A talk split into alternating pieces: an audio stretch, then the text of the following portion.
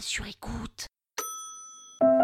Les accords d'Évian C'est un rapport avec une bouteille d'eau ou non, non, c'est quoi cette histoire? Vous écoutez Krusty History, le podcast qui vous raconte les histoires de l'histoire.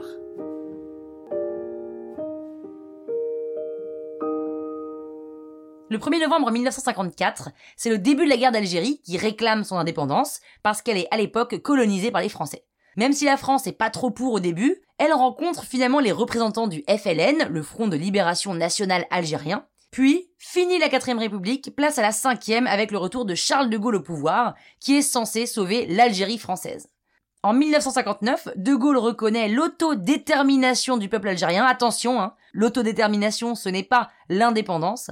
Mais un an plus tard, il parle de l'Algérie algérienne, puis de République algérienne en reconnaissant le FLN comme interlocuteur valable. En 1961 a lieu en France et en Algérie le référendum sur le principe de l'autodétermination de l'Algérie, qui amorce alors l'indépendance du pays. Et 75% votent oui.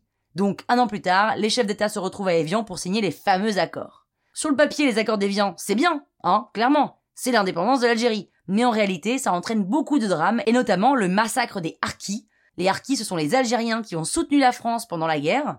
Eh bien, 60 000 Harkis se font massacrer, et après les accords d'Évian, donc en 62, tout le monde se sent en insécurité en Algérie, même s'il y a des forces locales qui sont prévues pour maintenir le cessez-le-feu.